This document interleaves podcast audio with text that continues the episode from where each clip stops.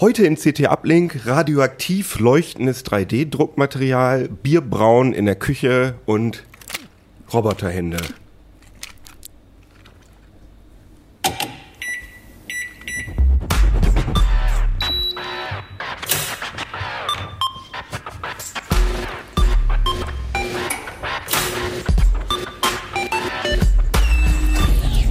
CT Uplink.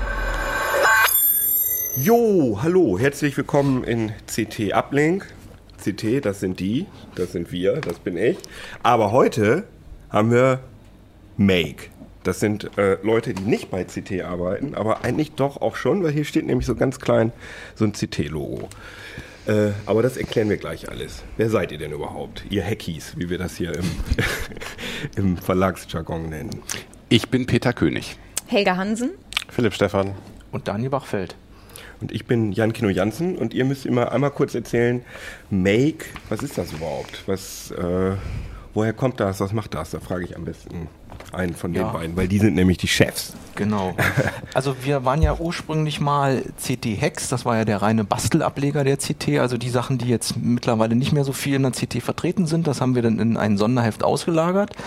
Und wir haben dann jetzt aber äh, die Lizenz des US-Magazins Make, was das schon seit Jahren äh, verlegt und haben diese Das sind Lizenz die, die erworben. auch, die haben früher diese kleinen, äh, diese, diese kleinen DIN A5 Hefte, genau, diese gemacht, Handbücher, ne? die Genau. heißen auch Make und die sind auch Veranstalter und Lizenzgeber der Maker Fair, also dieser Veranstaltung, wo da sich dann alle Maker zusammenfinden und ihre Sachen präsentieren und dort haben wir eben äh, eine Kooperation und deshalb haben wir uns auch in Make umbenannt, um das einfach weiter zu internationalisieren, nach vorne zu bringen und auch die Marke zu stärken, weil das versteht man besser.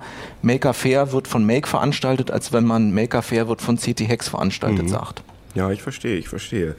Ähm, da gab es aber viel Diskussion um diese Umbenennung. Das hieß ja vorher CT Hex Mhm. und jetzt äh, Make und ähm, was irritiert die Leute daran? Das ist Na, ich glaube, der Name ist es gar nicht so unbedingt, aber es gibt eben eine gewisse Zahl von Lesern, die alles schlecht findet, sag ich mal, was von äh, aus der anderen klassisch. Seite des, des Teiches kommt. Und äh, da gab es dann einfach Vorbehalte, dass wir uns jetzt aufkaufen lassen, dass wir jetzt von Amerikanern bestimmt werden, dass wir jetzt oberflächlich werden. Aber Fakt ist, äh, wir produzieren immer noch unsere eigenen Inhalte in weiter CT-Qualität und wir haben uns eigentlich nur umbenannt eben. Und ich finde jetzt auch CT Hex äh, auch nicht besonders eingängig, weil da hat man den Eindruck, geht es jetzt um Sicherheitslücken, um Hacker. Make drückt eigentlich viel mehr aus, worum es geht, ums Machen, ums selber machen und nicht nur auf Elektronik beschränkt, sondern eben auch auf Bierbrauen, äh, mit Betonsachen machen. Also das passt eigentlich viel besser zu dem, was wir MacGyver machen. sozusagen. MacGyver, genau. Ich naja, das es, war, es war ja auch so, dass es eigentlich mal äh, CT Hex hieß ja nicht immer CT Hex, sondern hieß ja eigentlich auch mal CT Hardware Hex. Und Mhm. das war ja noch eine sehr eingeschränkte Sache. Ja, also da ging es ja vor allem darum, wie nutze ich jetzt irgendwie alte Computer-Hardware um. Das hat seine Wurzel noch, dass wir ja mal den Wettbewerb gemacht haben, mach flott den Schrott, wo es darum ging, aus alten Computerteilen was Neues zu bauen.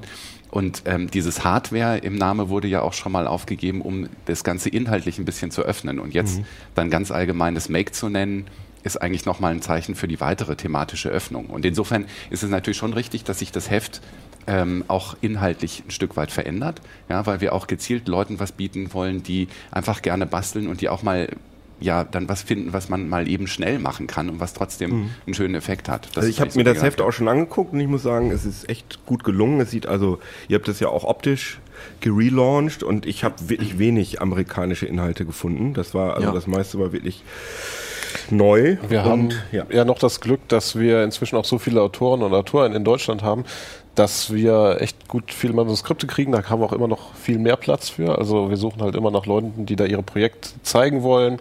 Ob Dürft wir das jetzt gerne schreiben. äh, an genau. äh, uplink.ct.de schreiben. Wir leiten das dann weiter an die Kollegen, die sitzen nämlich direkt nebenan. Und ähm, das ist halt interessant, was im US-Heft alles ist, aber oft haben wir dann sozusagen auch noch was, wo jemand in Deutschland oder Österreich, Schweiz, ist ja auch so ein bisschen deutschsprachiges Vertriebsgebiet, was geschrieben hat und das hat ja irgendwie dadurch durch die Nähe nochmal einen anderen Wert und ich finde das eigentlich ganz gut. Also die Liste der US-Titel, ähm, Artikel, die wir uns vorstellen für ein Heft, wird dann immer während der Produktion immer weniger und jetzt hatten wir einen Artikel drin. Ne? Wir hatten einen Artikel und vielleicht ist das auch, ähm, naja, das war die Geschichte. Wir haben, vielleicht sieht man das mal hier kurz in der Detailkamera. Ähm, Kurz beschreiben für die Leute, Genau. die nur äh, zuhören. also es ist ein, ein ähm, ein Lippenpflegestift. Ich muss das mal so halten, damit man es sieht. Und da ist eine LED-Taschenlampe eingebaut. Und der ähm, ist also praktisch eine kleine Taschenlampe. Ähm, und der Gag dabei ist, dass es eine elektronische Schaltung, die eine 3 Volt LED zum Leuchten bringt mit einer 1,5 Volt Batterie. Und die braucht noch nicht mal 1,5 Volt, sondern es geht bis runter bis 0,7 Volt. Ich kann also damit die alten ausgelutschten die Batterien. alten ausgelutschten mhm. Batterien, die in der Fernbedienung oder sowas nicht mehr tun, kann ich damit einbauen. Und ähm, das ist eben ein äh, Artikel aus der US-Make gewesen. Ich hatte das gesehen, fand das schon immer ziemlich geil, weil das relativ wenige Bauteile sind. Das mhm. kann man auch als Lötanfänger mal machen. Ähm, und habe auch überlegt, na, wie macht man das? In der Anleitung waren natürlich die Drahtstärken in, in, in nicht metrisch Inch, angegeben, sondern ja. in Mhm. Es gibt in den USA so eine komische Skala, die auch so historische AWG, Gründe ja. Genau, und also da Ah, geht es ja. darum, wie oft muss man einen Draht durch eine Lochmaske ziehen, die immer feiner wird, bis man dieses Ding, und das ist dann ein 40er Draht, der ist dann besonders fein. So, so eine Die Sache. Amerikaner. Da habe ich mir richtig viele Gedanken drüber gemacht und ähm, das war alles dann kein Problem. Aber was dann sich als Problem herausgestellt hat, war, dass die Amerikaner, ähm, die Lippenstifte in Amerika haben eine etwas andere Bauart von den Gehäusen her. Okay. Das heißt, wir mussten uns dann auch überlegen, wie kann man das ähm, entsprechend umbauen. Und äh, die in Amerika sehen die Lippenpflegestifte tatsächlich in den die Gehäuse sehen tatsächlich eher so aus wie das, was man hier in, in Deutschland so als Klebestift kennt. Ja? Könnte Und- ja fatal werden, die Amerikaner, die hier einkaufen. Das, das könnte auf der einen Seite sein. Auf der anderen Seite ähm, so einen äh, leeren Uhu-Stift oder Klebestift hat man auch sehr oft rumfliegen, insbesondere wenn man einen 3D-Drucker betreibt, weil die werden inzwischen ganz oft dazu verwendet, um die Haftung zu erzeugen der Objekte auf, dem, auf der Druckplatte. Und da passt dann so eine Mignon-Zelle, passt wunderbar rein, also kann man die Anleitung entsprechend adaptieren. Aber das war so eine Erfahrung, die wir dabei hatten, dass sowas halt dann, woran man überhaupt nicht denkt, ja, ähm, dann doch ein bisschen schwer umzusetzen ist. Ja, klar. Aber unser Anspruch ist natürlich, wir wollen nicht einfach das nachdrucken, so wie es im US-Magazin ist, sondern das müssen wir alles ausprobieren und entsprechend äh, eben den Gegebenheiten hier anpassen. ah, okay. In dem Fall ist es denn, kann man das eigentlich auf Deutsch nochmal neu schreiben, weil es ja eine ganz andere Anleitung denn äh, Ja, wird. So, da, also das, wird uns ja sicher bei einigen Sachen in der Zukunft auch noch vorkommen. Gut, die grundsätzliche Schaltung funktioniert natürlich noch genauso, wenn man mal Ja. davon absieht, dass viele hier übliche Transistoren eine andere Pin-Belegung haben. Da gibt es dann auch einen Hinweis dazu. Ähm, ja, aber das sind so, sind so Sachen, die, mit denen man dann entsprechend umgehen muss. Da hast du jetzt gerade schon das erste Projekt ja äh, gezeigt. Ähm, ich würde jetzt gerne mal mit deinem Projekt hier anfangen, mit dieser tollen, Mhm. Mit der Hand, mit der oder? tollen Hand, weil Ja. die finde ich sieht ja sowas von gruselig aus. Von Sieht ja. so aus, als wenn die so von sich aus irgendwie loslaufen Ja, würde. ich und mache da auch immer so, so. Späße bei den Kollegen, dann, dass ich immer sage, jetzt kommt das eiskalte Händchen und krabbelt rum. Ja, also das ist ähm, eine eine 3D gedruckte Hand, die aus mehreren Teilen besteht, eben der kleine Finger aus mehreren Gliedern, ich weiß, die Handfläche, wie nennt man das? Ähm, ja, Handfläche, eben Daumen, alles dran. Und die werden ähm, über Sehnen gesteuert. Ähm, da sind so laufen Sehnen innerhalb der ähm, Finger durch, womit ich dann also die einzelnen Finger beugen und strecken kann. Und ursprünglich ist gedacht, dass eben jeder Finger dann noch durch ähm, einen Servomotor angesteuert wird. Das Ganze ist ein Teil des ähm, Roboterprojektes InMove. Das ist ähm, ein Projekt, wo ein ja, französischer Künstler ja, quasi sämtliche Elemente nachgestaltet hat eines menschlichen Körpers und die Teile zum Download anbietet, also frei verfügbar. Und man kann sich dann erstmal die Hand ausdrucken, dann den Unterarm, den Oberarm, dann die Schulter, dann den zweiten Arm an die Schulter machen, dann den Kopf und dann hat man irgendwann den kompletten Torso. Und es ist wirklich alles beweglich, also vom Arm, der Kopf, der Mund ähm, und so können sich die Leute das eben ähm, ja dann herunterladen. Und, und das ist wahrscheinlich nicht nur ein einfaches äh, Robotikprojekt oder so für Künstler, sondern ähm, es gibt ja auch solche 3D-Hände, die tatsächlich äh, für Handprothesen äh, genutzt werden, für Genau. Menschen, die eben nicht die Mittel haben, um die teuren 100.000 Euro Ja. Hände aus dem Medizinfachhandel. Das stimmt. Es ist zwar, sag ich mal, ein bisschen äh, hemdsärmelig. Ähm, es gibt diese Version auch noch mit äh, Tastsensoren vorne an den Spitzen, damit man so eine Art Feedback hat, ob jetzt irgendwas wirklich gegriffen wurde und ob man jetzt äh, die Servomotoren halten müssen. Ich glaube, in der aktuellen US-Ausgabe der Make ist das auch so implementiert. Da hat jemand, also das Titelbild, sieht man so einen, so einen Typen, der hat da eben diese ausgedruckte InMove-Hand und da wird quasi die Prothese von einem Edison, so einen kleinen ähm, äh, Mikrocomputer Computer gesteuert. Der hat das erfolgreich benutzt und er hatte noch irgendwie so Elektroden, um sie dann wirklich über Nervenreize und Nervenimpulse dann steuern zu können. Und das ist dann quasi der Ansatz, ja, dass man sagt, damit verbessern wir es äh, ein bisschen äh, die Welt. Mhm. Wir bieten quasi Leuten, die sich nicht so eine teure Prothese oder überhaupt eine Prothese leisten können, bieten wir das zum Download an und dann ja, bastelt man sich eben seine Hand für zu Hause, Ersatzhand. Klingt irgendwie ein bisschen makaber, aber irgendwie ist es natürlich schon irgendwie eine eine gute Idee eigentlich. Naja, es hat halt vor allem auch die Chance, du kannst in dem 3D-Druck natürlich, weil der 3D-Druck stellt ja nun auch Einzelstücke her. Das heißt, du kannst auch diese Prothese ähm, den Anforderungen anpassen. Du kannst die Hand zum Beispiel ein bisschen kleiner skalieren. Klar, ja? für eine Kinderhand, und, äh, ja. Und das ist, ich glaube, dass der 3D-Druck und auch 3D-Scan, mit dem man zum Beispiel diese Anpassung eben entsprechend machen kann mit den mit günstigen Mitteln, äh, schon wirklich ähm, da die Welt äh, reell verbessern kann, weil, wie gesagt, dadurch auf einmal angepasste Prothesen für Leute möglich sind, die sich das vorher vielleicht nicht leisten Klar. konnten. Und eventuell sogar eine, das lokale Fab Lab sagt, okay, das finden wir eine super Sache, wir machen das mit, wir drucken sowas mhm. aus. Sowas passiert zum Teil auch schon. Ja, klar, ist toll. Und, und ähm, das ist also auch, das ist Open Source. Also die, die Druckdateien Source, genau. sind Open Source. Das kann man alles runterladen und wir hatten glücklicherweise das Titelbild, äh, ich kann es ja auch nochmal lobend erwähnen, ähm, wir hatten das jetzt alles zusammengebaut. Wir haben dann, sag ich mal, ein bisschen den Aufwand unterschätzt, äh, wie lange es dauert, wirklich so eine Hand zusammenzubauen. Wie lange hat das denn gedauert? Das hat jetzt alleine schon drei Tage gedauert, diese Hand und so weiter. Also drei Tage, ganzen Tag oder was? Nein, nicht einen ganzen Tag, aber äh, einfädeln und so weiter. Mhm. Also so und dann haben wir einfach, äh, es gibt diese in Hannover hier diese 3D äh. Äh, da haben wir einfach einen Kontakt angehauen, Bodo Facklam, äh, ob er uns nicht da weiterhelfen könnte und er hat uns dann einfach quasi seinen In-Move ausgeliehen, den mhm. wir jetzt auch als Titel abgebildet haben haben und haben die dann ja äh, benutzt und ein bisschen gesteuert und haben das dann auf den Titel gebracht. Also Ursprünglich war geplant, nur die Hand drauf zu bringen, mhm. äh, wie sie jetzt im Drucker dann liegt. Mhm. Aber wir dachten, das wer stellt unser, die Sache noch ein bisschen besser dar. Wer unser Cover jetzt nicht vor Augen hat, da ist dann sozusagen hinter einem 3D-Drucker so ein Oberkörper von einem 3D gedruckten Roboter. Also der ganze Kopf, der ganze, äh, die ganzen Brustmuskeln, Schultern und zwei Arme mit den Händen. Und wirklich jedes Gelenk davon ist auch steuerbar. Das haben wir auch gemacht dann. Der kann sogar cool. sprechen dann, also über einen Lautsprecher. ja, sehr schön. Du hattest ja, glaube ich, eine innige Umarmung mit ihm dann ja, ja, ich bin, im, in einer Rotunde bei uns. Ein bisschen verknallt in, ja. in den Roboter. Es war ein bisschen schade, dass wir den wieder abgeben mussten. Ich fand, das war eine gute Ergänzung zum Büro, dass der da einfach rumstand. Na gut, aber es, man hat ihn immerhin letztes Jahr auf der Maker Fair in Hannover gesehen und ich kann mir vielleicht vorstellen, dass der auf der nächsten Maker Fair auch wieder mhm. zu sehen ist. Nur habt ihr aber genug Werbung gemacht. Genau. Jetzt wollen wir nochmal wieder über die Hand. Also wie, wie teuer ähm, ist das denn an 3D, ähm, das heißt ja Filament, also Filament, an, ja. an 3D-Material. Was hat das jetzt gekostet, diese Hand auszudrucken? Ich müsste sie jetzt wiegen. Also sie wiegt vielleicht 200 Gramm. Ein Kilo Filament kostet 30 Euro. Kann man oh. sich dann ausrechnen. Ne?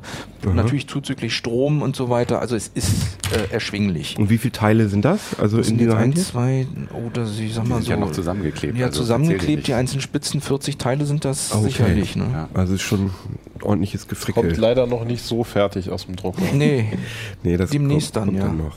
Aber da haben wir ja den Ich wollte gerade sagen, das ist natürlich jetzt eine schöne Überleitung zu Peters äh, verrückten 3D-Druckmaterialien. also das ist jetzt das äh, Standard 3D-Druckmaterial. Wie heißt das Das ist PLA. PLA, genau.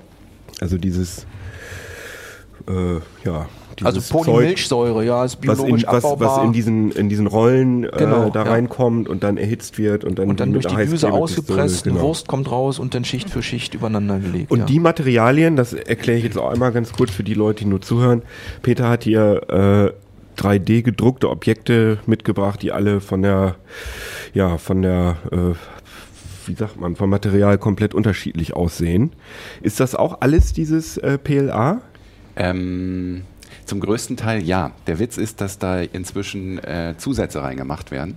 Also was noch am nächsten PLA ist, ist, ich fange einfach mal mit den Sachen an. Mhm. Ich habe hier ein, ein äh, sieht man schön, das ist ein, ein, äh, ein Schädel von einem Tyrannosaurus Der Rex. sieht ja echt geil aus. Der besteht aus zwei Teilen, die, den Unterkiefer kann man abnehmen.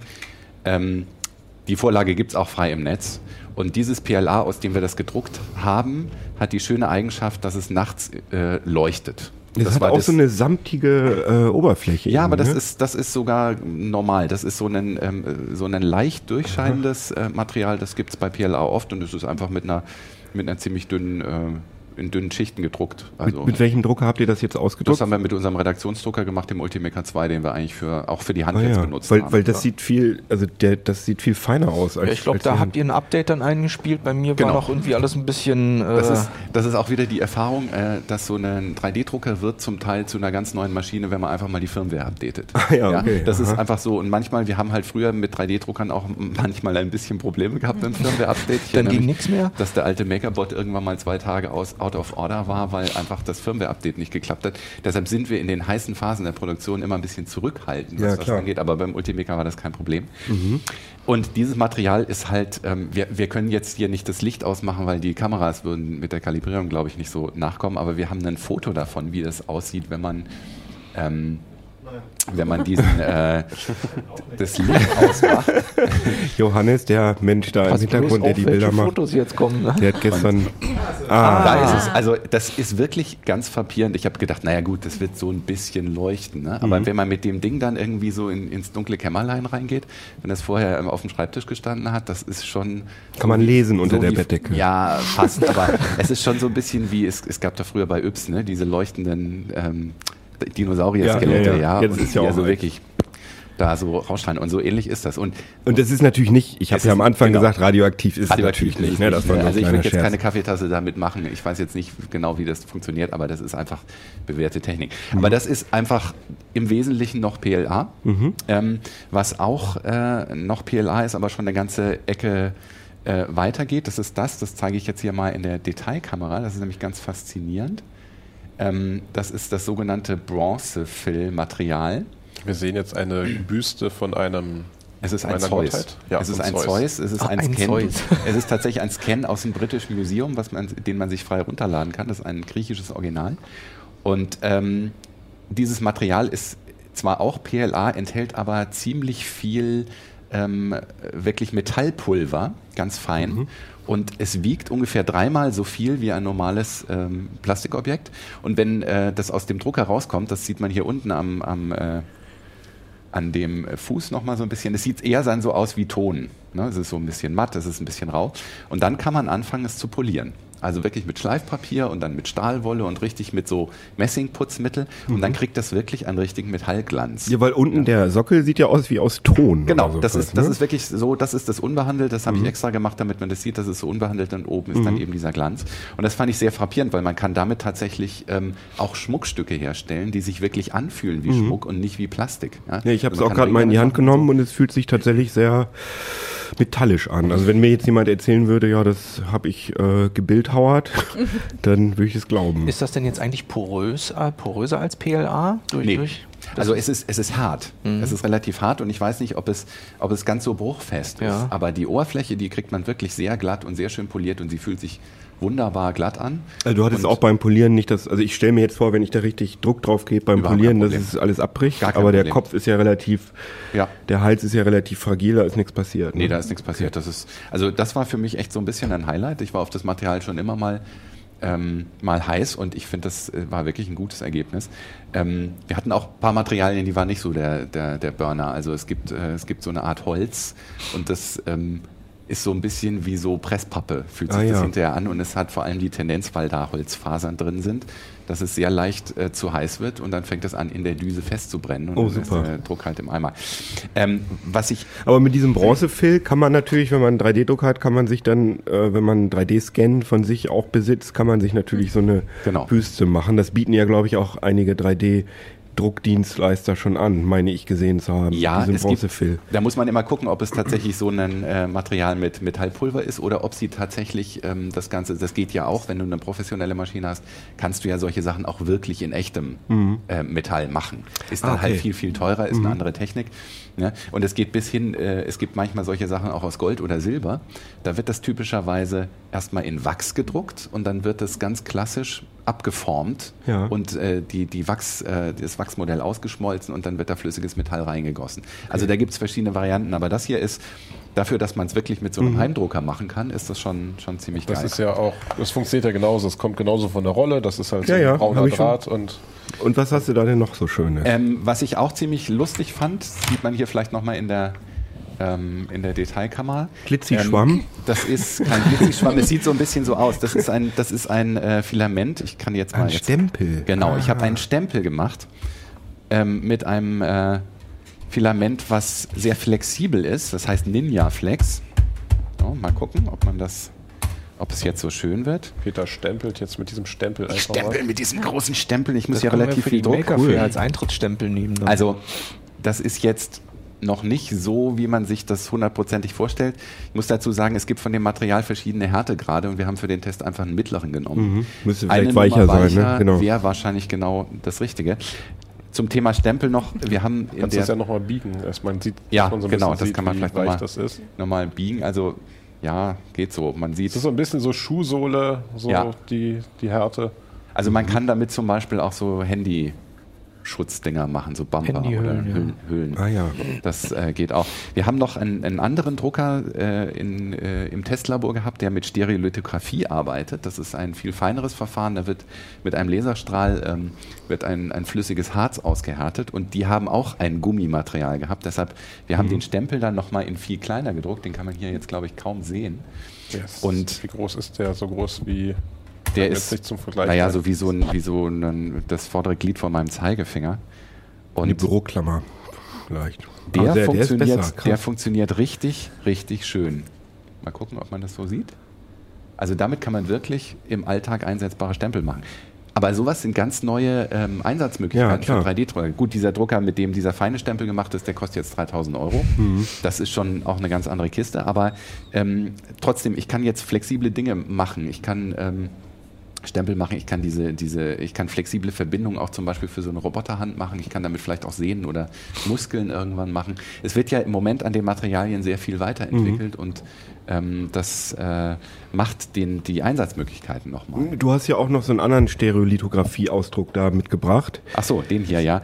Ähm, das Ach so, ich- das ist einfach nur das, das Stützmaterial mal, von den dem. Stempel, da sieht man, äh, das weiß ich jetzt nicht, ob man das so gut sieht, ähm, wie das da aus der Maschine rauskommt. Da sind einfach von dem Stempel aus äh, gehen da so, ja, es sieht so ein bisschen aus wie so, wie so Transistorbeinchen, Mhm. die auf so eine Grundplatte gehen. Dann, ähm, und dann muss man das hinterher halt rausschneiden. Aber du hattest mir ja auch äh, schon ein paar Mal diese Stereolithografie-Sachen gezeigt und das Genau. ist auf jeden Fall viel, viel feiner als die konventionellen Drucker. Kann man das irgendwie quantifizieren? Irgendwie in äh, Millimetern Naja gut, oder die, so? die Schichtdicke ist, äh, geht bis runter, also ist ungefähr ein Zehntel von dem minimal, was, was, Ah, ja. ähm, was die, die normalen FDM-Drucker können. Weil man sieht bei diesen FDM-Ausdrucken, kann ich auch noch mal kurz sagen, bei der Roboterhand, da sieht man halt diese, diese Rillen immer. Also man hat, man sieht eigentlich, wenn man einmal was aus dem 3D-Drucker gesehen hat, dann, äh, wenn man dann irgendein Objekt sieht, dann merkt man sofort, aha, das kommt aus dem 3D-Drucker. Und das finde ich, sieht man bei diesem Stereolithografie-Sachen eben nicht, weil diese typischen 3D-Druck-Artefakte da nicht dabei Ja. sind. Ja, das ist richtig. Allerdings ist das, ist das noch eine ganz andere Kiste. Da haben wir auch ein Video zugemacht, das können wir ja vielleicht verlinken unter den Links. Ähm, man hat da, ähm, äh, man muss die Sachen halt ganz anders behandeln. Also man kriegt dann dieses fertige Ding da zwar raus, so wie ich es da jetzt gerade gezeigt habe, aber das muss man dann mit dem Spachtel von dieser Bauplattform abmachen und dann muss man das Ganze in ein paar Litern Isopropanol abwaschen. Ja, und ähm, insgesamt hat man es eben auch mit Chemikalien zu Ja, tun. klar. Da muss man die Reste hinterher entsorgen. Also das ist so, ähm, solange der Drucker druckt, ist das alles ganz wunderbar. Der ist schön leise, der sieht gut aus, ja. Die Objekte sind super und in dem Moment, wo man es rausholt, ja, braucht man Gummihandschuhe, man braucht eine Schutzbrille, wenn man diese Stützen wegmacht. Die fliegen nämlich gerne durch die Gegend, wenn man da mit dem Seitenschneider reingeht und so. Also das ist nochmal eine ganz andere Kiste, ja. Und ähm, man hat eben nur eine begrenzte Zahl von Materialien und die Materialien sind einfach auch viel, viel teurer. Ja, also so ein kleiner Stempel, der kostet dann eben vielleicht schon auch mal einen Euro, weil der dieses minimale Volumen hat. Aber so ein Liter Material äh, von diesem Kunstharz kostet einfach 130 Euro. Oh, krass. Und das heißt, Und ein Kilo, das kann man ähm, eins zu eins umrechnen, ja? Diesen ein Kilo PLA-Filament, was sagtest du? Hattest du gerade schon, hattet ihr gerade schon gesagt? was 30 kostet? Euro. So, so 30 Euro. Ah, ja. Aber es ist ja auch so, ich kann ja, ähm, wenn ich mit dem, mit dem PLA drucke, ja, die, Mhm. die Objekte sind ja alle hohl. Da sind ja innen nur so ganz lose Stützstrukturen Mhm. drin. Das kann ich mit dem Harz zwar theoretisch auch machen. Da muss ich aber Löcher lassen, damit das Harz da auch wieder rausfließen kann. Mhm. Ja, weil ansonsten muss ich das wirklich massiv bauen und dann geht dann auf einmal sehr, sehr viel Volumen da rein und dann werden Klar. die Objekte schon wieder sehr teuer. Ja. Naja. Das sind alles so die, die, die Aber Sachen, das die wir da wird haben. ja alles günstiger, ne? Das denke ich mal. Das äh, wird günstiger. Also es gibt jetzt auch schon die ersten Maschinen in dieser Technik, die nur noch die Hälfte kosten Mhm. und so weiter. Also da, da werden wir sehen. Es gibt auch ähm, kann man ja jetzt vielleicht, es gibt auch tatsächlich Leute, die solche Drucker auch schon selber bauen. Da zeigen wir was im nächsten Da Heft. zeigen wir was im nächsten Heft. ja. Solche Drucker ausdrucken? ähm, nee, Oder so. sind da 3D-gedruckte Teile? Ich glaube auch. Ja, natürlich. okay. Gehört zum guten Ton, ne? Aber Nein, aber ich meine, wenn man schon Prototypen entwickelt und Ja. einen Teil braucht, dann klar. Also da ist wieder alles sehr im, im, äh, im Fluss gerade. Ne? Und, aber es war eben auch diese Erfahrung, deshalb haben wir uns auch äh, auf die Materialien gestürzt, ähm, dass eben solche neuen Materialien wirklich neue äh, Anwendungsfelder auch erschließen. Also Ja, du hast ja jetzt ja noch so ein grünes und so ein rotes. Das Genau. sind auch neue. Das, ähm, das Grüne, ähm, das ist ein Getriebe, was in einem Stück gedruckt ist und was beweglich ist. Und das Weiße ist ein Stützmaterial. Und ähm, Mhm. dieses Stützmaterial ähm, wird eben mit einem zweiten Druckkopf gedruckt. In einem Ähm, Durchgang. In, in einem Durchgang. Ne? Also es, dafür braucht man einen Drucker, der, äh, der zwei Druckköpfe hat. Mhm. Und ähm, das Stützmaterial kann ich hinterher lösen mit einem äh, Zeug, was sich Limonen nennt. Das ist Mhm. so ein Orangenschalenöl. Ähm, das haben wir jetzt ja noch nicht gemacht, damit man das eben sehen kann. Das Problem bei Limonen ist dann eher, ähm, wo kriegt man es her? Also im Baumarkt oder Kann so ich dir kriegt nicht sagen. nicht. Ne? So, man kann es wohl im Internet bestellen. Es gibt auch anderes Stützmaterial, was Mhm. einen ähnlichen Zweck erfüllt. Das ist wasserlöslich. Das ist so ähnlich wie Ponal, ne? Das wirft man hinterher das oder, oder sonst ein Weißleim. Dann wirft man hinterher halt dieses, äh, würde man dieses Ding halt in ein großes Wasserbad werfen, lässt Ja. es über Nacht stehen und dann kann man das morgens Ah, okay. mal unter Wasser Verstehe. rausspülen.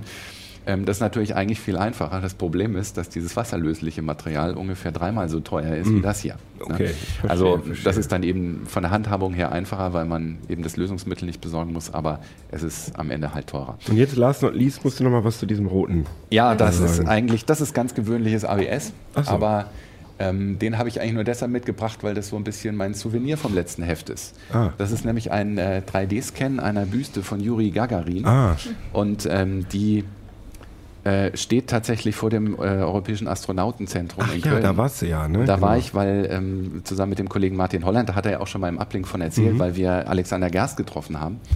Und äh, Alexander Gerst, das vielleicht als letztes zum Thema 3D-Druck sagte, er fand es ja eigentlich sehr schade, dass der 3D-Drucker auf der ISS erst in Betrieb genommen wurde, als er schon wieder unten war, weil das hätte er, glaube ich, ziemlich gerne gesehen. Weil er sagte, eigentlich ist das da oben eher so eine Art Makerspace. Also es sieht aus wie in dem in der. Wie bei euch in, im Büro. wie bei uns im, Labor vielleicht eher. Er sagte, es erinnert ihn an den, äh, an den Amateurfunkerkeller von seinem, von seinem Großvater, der in seinem Keller da Funkgeräte gebastelt hat und so ähnlich sehe es da oben aus.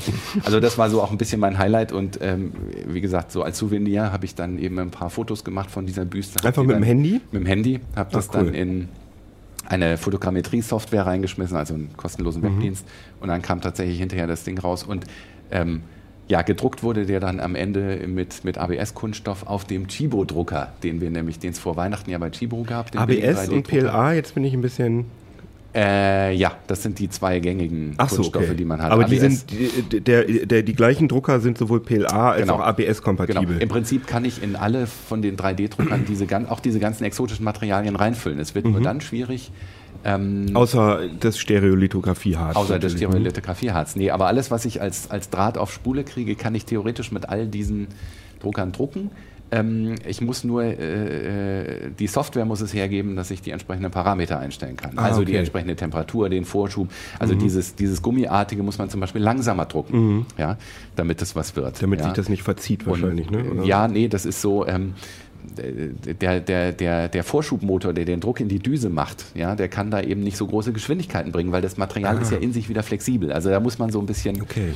bisschen auch tricksen. Aber ähm, das ist der Vorteil. Ich kann eben eigentlich diese Materialien alle drucken, es sei denn, ich kaufe einen Drucker, der, es gibt bisher nur wenige, aber die gibt es, die das Material in speziellen Kassetten Mhm. liefern, wo ich nicht selber rankomme. Da habe ich nämlich die Flexibilität nicht. Okay, verstehe, verstehe. Also, wie gesagt, Interessanter Exkurs in die 3D-Druckmaterialien. Aber weg vom Plastik zum Metall.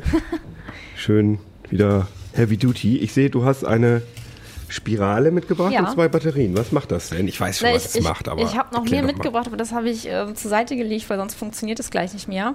Es, ähm, wir haben hier so eine ganz lange Spirale, die äh, silbern aussieht, aber nur versilberter Kupferdraht ist und gerade noch zwei Batterien.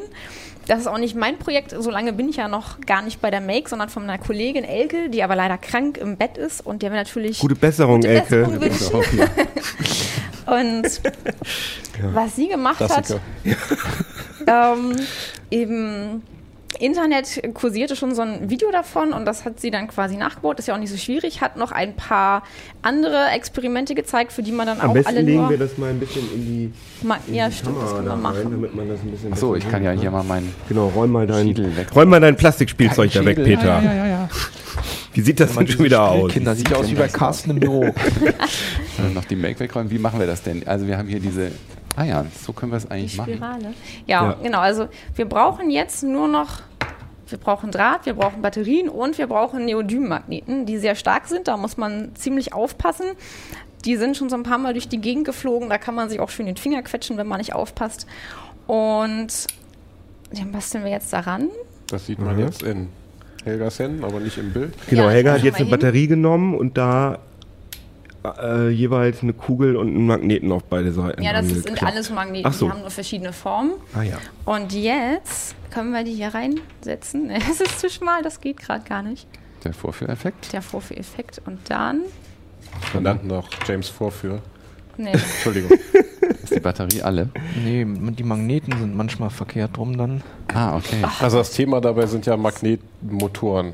Ne? So ein bisschen. Genau, Magnetmotoren, verschiedene, also auch ein bisschen, Nee, das- ähm, Vielleicht nehmen wir mal die wir zeigen dann auch, wie die Drei-Finger-Regel funktioniert, Lorenzkraft, also es gibt ja diese, vielleicht Willst hattest du das nicht lieber mit deiner ja, Roboter? Mit dem, das wäre auch ganz gut. Ja, jetzt. Yay, Ah, ja. Jetzt Genau. fest. Wir müssen sie ein bisschen strecken.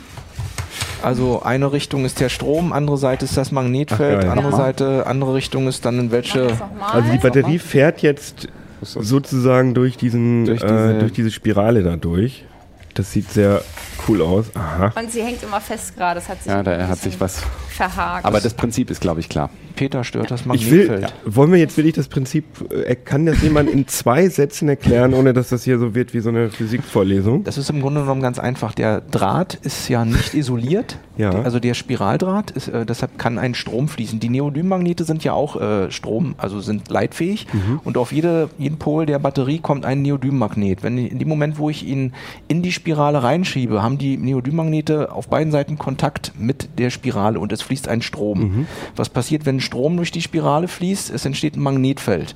Die Magnete selber sind auch noch Magnete und der eine Magnet zieht und der andere stößt ab und deshalb schiebt sich dann die ganze Konstruktion durch die Spirale durch. Sehr schön. Und dadurch, dass das Ganze natürlich eigentlich eine Art Kurzschluss ist, weil der Widerstand von der Spirale ist ja sehr gering, Genau. ist die Batterie relativ schnell leer. Das Ah, muss ja, man auch okay. dazu sagen. Ja. Es ist jetzt eher so, also man würde es jetzt nicht als eine, eine sehr effiziente To. Kraftquelle verwenden. Aber würde es auch mit dem Akku gehen? Oder ist das, weil Akkus haben ja nur, die AA-Akkus haben ja nur 1,2 Volt und die 1,5? Ich würde es nicht machen, weil die bei Kurzschluss relativ schnell so. ungemütlich werden, also sehr heiß werden, platzen eventuell. Na, ich glaube, das kommt auf die Akkus drauf an. Also so ein ähm, hier NIM, H und so ein Metallhydrid, es geht, aber die sind dann anschließend kaputt, weil äh, die sind dann tief entladen und dann muss Hm. So. man wieder mit Spezialsachen äh, Sachen aufladen, um über so eine Schwelle zu kommen, damit man die mit Okay. einem normalen Ladegerät überhaupt wieder zum Leben erwecken Und, kann. und, und wo würde ich jetzt, wenn ich mir das selber zu Hause bauen wollen würde, wo würde ich diese, diese, äh, diese, diese Spirale herkriegen? Habt ihr Konrad, euch die selber gebaut?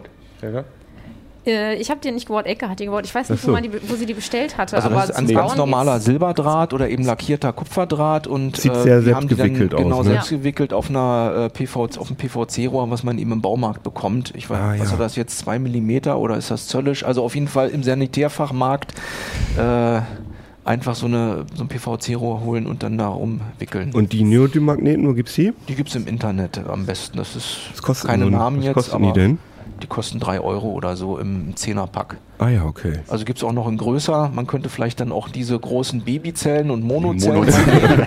und dann fliegt das Ding da wie ein Torpedo durch. Ne? Geil. Also Geil. müsste man mal ausprobieren. Wollen wir noch einmal durchfahren lassen? Ich will es auch Ich- gerne noch einmal sehen, wenn ihr es noch mal hinkriegt. Ja, ja, das wäre dann vielleicht so. Immer die andere Batterie Wir können ja mal ein paar Laser ausprobieren mit einer größeren Batterie, die sollen uns dann Video Autobatterie. schicken. Autobatterie zum Beispiel. ne? Autobatterie. das ist sehr äh, Und dann haben wir- aerodynamisch. Ah, okay. Also wir, wir haben auch ein Video in unserem, Das ist schon sehr cool. in unserem YouTube-Kanal, für den ich jetzt einfach mal Werbung mache. ja. Sowas hat man ja heutzutage. Haben wir auch denn mal alle, das, wir haben noch ein paar andere äh, Sachen im Heft, äh, wie, was man mit Batterien, äh, Draht und Magneten machen kann. Und das haben wir alles einmal gefilmt und äh, zeigen das. Und ich glaube, das ist eigentlich ganz schön, das auch vielleicht mit Kindern Ja. einfach mal zu machen. Vielleicht oute ich mich jetzt als totaler Idiot, aber ist das das gleiche Prinzip, was Elon Musk auch mit diesem, wie heißt das, Hyperloop, äh, mit seinem Projekt, glaube ich nicht, ne? Das Mit, diesem, mit dieser Röhre, wo die Ja, ja. Leute mit Lichtgeschwindigkeit durch. Nein. nee, ähm, Lichtgeschwindigkeit ist das nicht. Also ich, ich muss sagen, dass ich mich da nicht, aber Was irgendwie erinnert mich da? das jetzt daran. Ich dass glaube, das ist eine Vakuumröhre und da hat er wahrscheinlich irgendwie eher so eine Art Magnetschwebe, hast du nicht Ah ja, also diese Transrapid-Technik. Das funktioniert hier ja dadurch, dass da wirklich ein Kontakt ist. Ne? Mhm. Also, ähm, und das kann ich mir nicht vorstellen. Nee, das ist also nicht der- effektiv nee. genug wahrscheinlich. Ne? Und, ja, und du würdest ja auch durch das Schleifen Widerstand. Widerstand. Ja, okay, klar. Also, Habe ich mich also jetzt als Idiot geoutet, aber da habe ich überhaupt kein Problem mit. okay. Wir lernen Ähm, ja auch jeden Tag. Aber bevor, ich gucke jetzt immer schon so ganz gierig auf diese Bierflasche, aber krieg auch bevor wir, bevor wir darauf gucken, bevor wir jetzt zum Bierbrauen kommen, würde ich gerne noch einmal von Daniel dieses tolle äh, Brett da erklärt Ach so, bekommen, genau, das was Hackbrett, da so vor ja. sich hin leuchtet. Wollen wir das auch einmal da äh, in die Kriegen wir das da Oder ist das- ich glaube, das geht, Ich glaube, das es geht ist dann besser, wenn wir kaputt. das hier glaube, so zeigen. Ja, das stimmt, das ist groß Ne, genug. Also das ist so ein, ein, ein Brett, das ist ungefähr Genau. äh, so groß wie, was ist denn das, DIN A3 oder noch ein bisschen naja, größer. DIN, ja, DIN A3 so in dem Dreh, genau. Wir haben hier Und also da auch- sind LED-Bänder dran. Genau, LED-Streifen sind da Ja. aufgeklebt. Das ist jetzt im Grunde genommen äh, ein, äh, ein Tetris-Klon, den wir da nachgebaut haben. Ähm, man kann damit sogar spielen. Ich kann das ja mal anmachen. Äh, jetzt fängt hier ein Oh, das neues sieht Spiel ja an. aus. Ich spiele mal und du Genau, redest. du spielst, du musst dann quasi da hingucken, damit du weißt, wo, wo du lenken musst. Also in riesigen Buchstaben läuft da jetzt gerade so, ein, so eine Scrollschrift, Genau. in der New Game jetzt fängt dann steht. gleich dann null Punkte haben wir und jetzt, äh, jetzt kommen da die ersten Tetris-Blöcke runtergefallen. Ich muss jetzt auch noch hier im Monitor Das- spiegelverkehrt Genau. stellen. Genau. Das sehen die Leute jetzt nicht, weil äh, Philipp verdeckt ist, aber Ja, Philipp drückt da auf so genau. einen sehr rudimentären Gamepad, Tasten, was aus vier so Schaltern Ja, besteht. das ist jetzt kein Rocket Science. Glaub, Äh, eine Menge Leute werden natürlich, äh, kennen natürlich irgendwie LEDs und so weiter, die dann leuchten, wie man damit Spiele macht. Ähm, das Besondere an diesen LED-Streifen ist eben, dass ähm, man äh, quasi nur eine Datenverbindung von einem Arduino braucht, um, sage ich mal, bis beliebig viele LEDs anzusteuern. Und zwar wird einfach äh, ein Bitstrom durchgeschoben durch alle diese Streifen. Hier in dem Fall haben wir jetzt äh, 10 mal 15, kann man jetzt ausrechnen, 150 mal 8 Bit, irgendwo so 3000 paar zerquetschte. Nee, noch mehr. Ähm, und so viel Bits muss ich dann durchschieben. Und ich kann dann quasi jede LED ansteuern und dort auch die Farbe ansteuern. Ah ja. Sodass ich nicht jede LED einzeln verdrahten genau, weil das geht muss. ja nicht, weil der Arduino ja äh, wie so viele viele hat der gar hat. nicht. Ja, der hat gerade irgendwie acht und noch ein paar mehr und da reicht eben eine Datenverbindung Mhm. und ich muss eben sehr schnell nur diese Bits da durchschieben durch alle. Die haben so ein Schieberegister und das macht die Sache sehr einfach.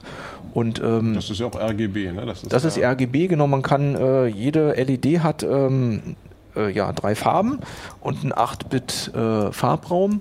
Und dann kann ich das eben schön ansteuern, relativ einfach. Dreh, kannst du das einmal umdrehen, Daniel, damit Ja, die Leute sehen, dass hinten, da wirklich oh nur so ein Gott, oh kleines Gott, man Platinchen und da einmal das Gamepad? Genau, das Oh, die sind aber Gamepad. geil hell, diese. Genau, also das ist das, das Gamepad hier, das sind nur drei Tasten, die sind äh, rudimentär mit einem Arduino hier hinten verknüppert. Und man sieht also, ähm, dass quasi der Ausgang, jeder von den Streifen hat einen Ausgang am Ende, der ist dann wieder über das Kabel, über die Kabel hier auf den Eingang des nächsten Streifens geführt. Und so schiebt man dann quasi diese ganzen Bits bis zum letzten, bis zur letzten LED durch. Und dafür gibt's fertige Bibliotheken äh, im Internet, die man sich runterladen und auf dem Arduino äh, installieren kann. Und dann kann man sich jetzt eben Spiele überlegen. Man könnte jetzt auch animierte GIFs sogar äh, da reinladen und dann, äh, keine Ahnung, ein Pac-Man, der da rumrennt. Oder man könnte jetzt Parolen, Schriftzüge da einprogrammieren, alles möglich. Cool. Ja, finde ich sehr. Äh, wie, wie teuer ist, ist denn so eine äh, LED, so ein LED? Also so ein Streifen, ich glaube, ein Meter kostet mittlerweile, es sind, die sind auf 20 Euro gefallen. Und wie viel Meter sind das ungefähr? Also bei dem hier, der hat Also- relativ wenig. Ähm, es gibt diese, die dann viel, viel enger sind. Da sind dann, glaube ich, 30 LEDs, nee, 140 LEDs pro Meter sind dann drauf. Und das kostet dann 30 Euro oder so. Ah ja, okay. Und das kostet dieses Brett. Äh, Das, das war jetzt nur, das kostet nix hier. Das ist ja nur ein paar Knöpfe und der Arduino kostet irgendwie 25 Euro. Ein bisschen Kabel und Geduld und Spucke. Also ich würde mal sagen, für so 80 Euro ist man dabei. cool. Und man kann es natürlich ständig dann neu programmieren. Ja, Je nachdem, was gerade ansteht, was man gerade braucht. cooles Ding. Finde ich gut. Bierbrauen. Bierbrauen. Endlich. endlich. Endlich nicht mal dieser ganze Elektronik-Scheiß, sondern Ich nicht hab- mal was, was ordentliches. Nee. Ja, ich habe jetzt. also äh, Philipp hat Bier gebraut. Genau, ich habe jetzt Erzähl mal. den, den, ich bin der Alkoholbeauftragte in der Redaktion jetzt. Ich habe zwölf Seiten nur Und der mit, Verköster. mit Alkohol gefüllt. Einmal über Cocktailrobotik und dann habe ich selber Bier gebraut, weil ich selber gerne Bier trinke. Das ist kein Geheimnis, wir trinken das ja auch öfter gemeinsam alle. Und ähm, ich habe mir so ein Bierbrauset besorgt ähm, und einfach mal einmal ausprobiert, wie das funktioniert mit dem Bier daheim in der Küche, Küche selber brauen. Und dann so ein bisschen einfach mal aufgeschrieben, was es eigentlich alles zu Bier wissen gibt. Zu wissen gibt. Ähm, ich habe jetzt nicht dieses gesamte Set dabei, was man da kauft. Das ist so ein großes Gefäß und so eine Pumpe und dann braucht man selber noch einen Topf und einen Herd und ein Sieb und was man eventuell in der Küche hat. Was man halt kriegt, wenn man sowas kauft, bei diversen Herstellern, ist einmal Malz, Vogelfutter. Vogelfutter, genau, sieht aus wie Vogelfutter oder Müsli. Das ist einfach so ein großer Beutel mit irgendwie ungefähr einem Kilo Getreide, würde man sagen. Malz ist ja angekeimtes Getreide. Dann gibt's hier noch so einen kleinen Beutel. Frischungsstäbchen. Das ist so wie. ja, es ist so eine blaue Tüte. Es ist so groß wie so eine Tüte mit Vanillezucker. Da ist Hefe drin. Und dann ist hier noch eingeschweißt. Das wollte ich jetzt nicht aufmachen, weil ich das demnächst noch brauen will. Ähm, Hopfenpellets. Das ist ja das, was dem Bier so ein bisschen den, den, äh, den Geschmack gibt. Also es ist natürlich. Und auch haltbar macht. und ne? haltbar macht, Das genau. desinfiziert, ja. Und das sind so, das kann man sich so vorstellen, wenn man, äh, das sieht man dann auch im, im, im Heft, das sind so grüne, gepresste, trockene Pellets, also so wie, wie irgendwie Tierfutter, das gibt's ja auch. Und es riecht ähm, sehr intensiv. Also wenn man das, den Hopfen pur hat, dann fragt man sich erst, kifft hier jemand im Haus? Nein, das ist der Hopfen. Ja, weil Hopfen ja tatsächlich auch äh, eine Pflanze ist, die verwandt ist mit, Genau. äh, mit Marihuana. Ne? Genau, also so weit auseinander sind diese ganzen Rauschmittel denn ja doch nicht. Ja. Ähm, ich mache das jetzt mal auf. Ja, oder? ich wollte, also, ne? wenn ihr, Also- also ich glaube, wir sollten jetzt hier nicht im Detail erklären, äh, wie du das gemacht hast. Was ich interessant finde, ist, dass du es wirklich in der Küche gemacht hast Ja. und nicht irgendwie in, in einem speziellen äh, sterilen Raum oder so, sondern mit, mit Haushaltsutensilien im Prinzip. Ähm, wer das genauer wissen will, kann das natürlich im Heft lesen. Oder was wir, glaube ich, beide sehr empfehlen können, ist dieser äh, Podcast äh, von Tim Pritlove. Äh, Mit Andreas Burg, genau. genau. mit Andreas Bo. Der ist schon zwei, drei Jahre Chaos alt. Radio Express, aber der ist fantastisch. Also wie lange geht der? Drei Stunden oder so, zweieinhalb? Wenn man den durchgehört hat, weiß man auf jeden Fall Wirklich? alles über Bier und äh, Biersorten, Biergeschichte, Bier selber machen. Das war für mich auch so ein bisschen, ähm, als ich den gehört habe, äh, auf dem Weg zur FabCon nach Erfurt, hatte ich viel Zeit im Auto vor drei Jahren. Und ähm, da bin ich auf so das Thema eigentlich gekommen. Also Bier äh, trinken, das war mir jetzt nicht neu, aber Bier selber machen wollte ich dann einfach Ja, mal vor allem, äh, was ja interessant ist, dass. Ähm, ich mach das mal man- auf. Ich habe ja. so ein bisschen Sorge. Nicht, dass, Dass man- um.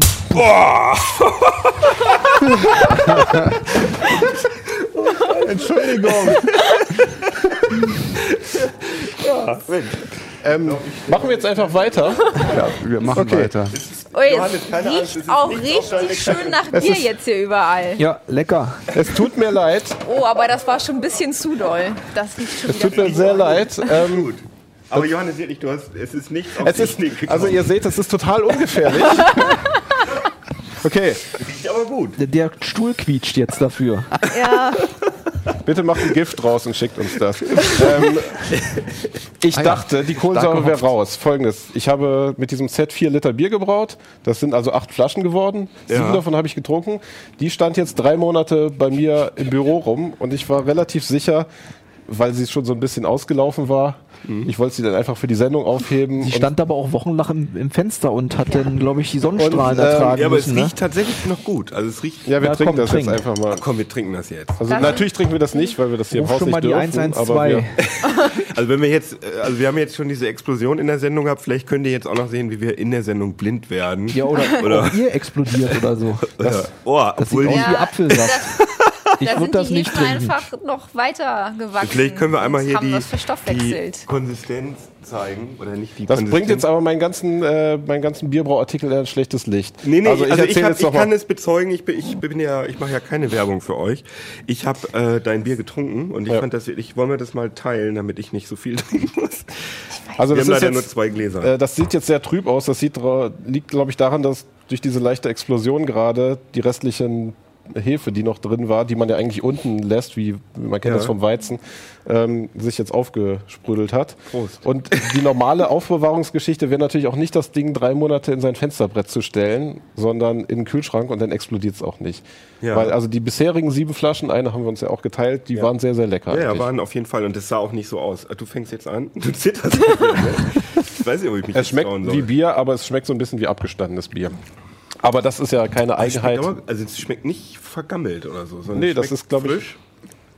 Aber die Kohlensäure ist halt ein bisschen raus. Komm, das trinken wir jetzt aus.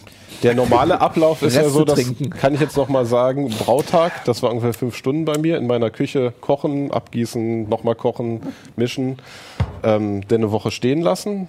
Da hat man also sozusagen am Ende eine klebrige Küche, weil das ist schon, wie man merkt's ja, und äh, hat nichts davon. Das ist so ein bisschen traurig erstmal am ersten Abend. Dann lässt man das eine Woche stehen in dieser großen Glasflasche oder in dem großen, äh, wie sagt man denn, Kanister, den man dafür denn benutzt.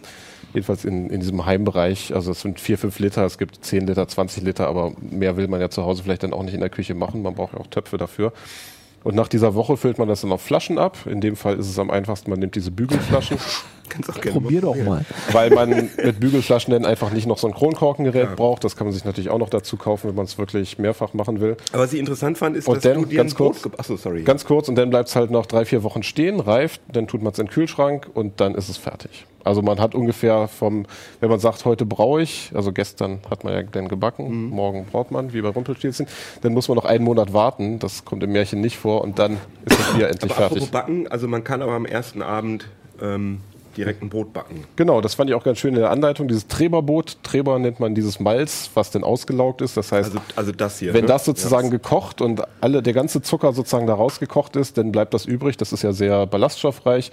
Dann kann man sich ein Brot mitbacken und das war auch sehr lecker. Also ich habe das, äh, man braucht gar nicht so viel. Man hat dann wirklich ja irgendwie zwei Kilo nasse ausgewaschene Getre- Getreide. Davon braucht man irgendwie ein, weiß ich nicht, ein Drittel oder so, nee, weniger noch für ein Das Brot. schmeckt aber auch nicht nach Bier oder so. Nee, das schmeckt überhaupt nicht nach Bier, weil ähm, in dem Moment ist es ja noch gar kein Bier. Also dieser Biergeschmack entsteht ja dann erst durch die Gärung und durch die Reifung.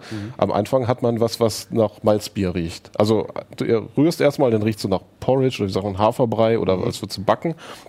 Und dann später, wenn es fertig ist, riecht es halt wie Malzbier, weil Malzbier ja eigentlich auch nichts anderes ist als äh, Bier, wo die Hefe noch nicht den Zucker in Alkohol umgewandelt Ah, hat. okay. Aber das ist irgendwie eine schöne Sache. Also mit so einem Brauset, das ist ungefähr auf dem Niveau, würde ich sagen, wie mit einem Arduino entwickeln. Damit fängt man dann an und das kann man mal machen und das reicht dann und andere Leute kommen dann natürlich auf Gedanken, gründen Firmen, gründen Brauereien. Man muss nur beim, Aufma beim Aufmachen ein bisschen aufpassen. Ja. Das haben wir Ja, jetzt gelernt. ja, ja. das tut Wir mir auch sehr leid. Ich habe auch nasse Füße. Das ist kein Problem. Wir haben hier sehr viele Sachen gelernt, also ich zumindest. Fand ich sehr, sehr interessant. Trotzdem gibt es in der nächsten Sendung wieder ähm, gewohnte Computerkost, CT. Das war jetzt nur so eine einmalige Sache, weil ihr Ach, euch Manu. umbenannt habt und weil ihr sowieso so nett seid, ihr Hacky. Aber ähm, wie gesagt, war sehr interessant. Und ich würde sagen, das war's dann jetzt mit der Sendung. Und ihr geht wieder in eure Bastelkeller In unseren und Schrank. baut weiter, damit Genau. ihr uns wieder tolle neue Sachen mitbringen könnt. Und Ich wisch Bier, das hast, Bier haben wir leider nicht mehr, ne? Schade. Bier haben wir jetzt nicht, aber wie, äh, das ist ja, wie man hier sieht, habe ich eine neue äh, Malzmischung gekauft und ich werde demnächst mal wieder brauen und wenn es soweit ist, Sehr dann, gut. Wir kommen dann in Kitteln dann sozusagen, genau, machen wir das draußen vielleicht besser. Sonst gehen wir in die Hopfenklausel. Hopfenklause, genau. Machen wir noch ein paar biologische Experimente. Ja, sehr schön. Genau. Ja, das, äh, genau. Ja, also wenn ihr noch Fragen habt oder Anregungen, dann könnt ihr das gerne ähm, an äh, uplink.ct.de per Mail schicken. Ihr könnt aber auch auf YouTube kommentieren oder auf iTunes oder im Reiseforum oder irgendwo, wo ihr wollt, wo ihr uns seht. Wir freuen uns und äh, ich sag Tschüss. Tschüss. Robert Hahn soll auch Tschüss sagen. Ach so. Die Kleber- Entschuldigung.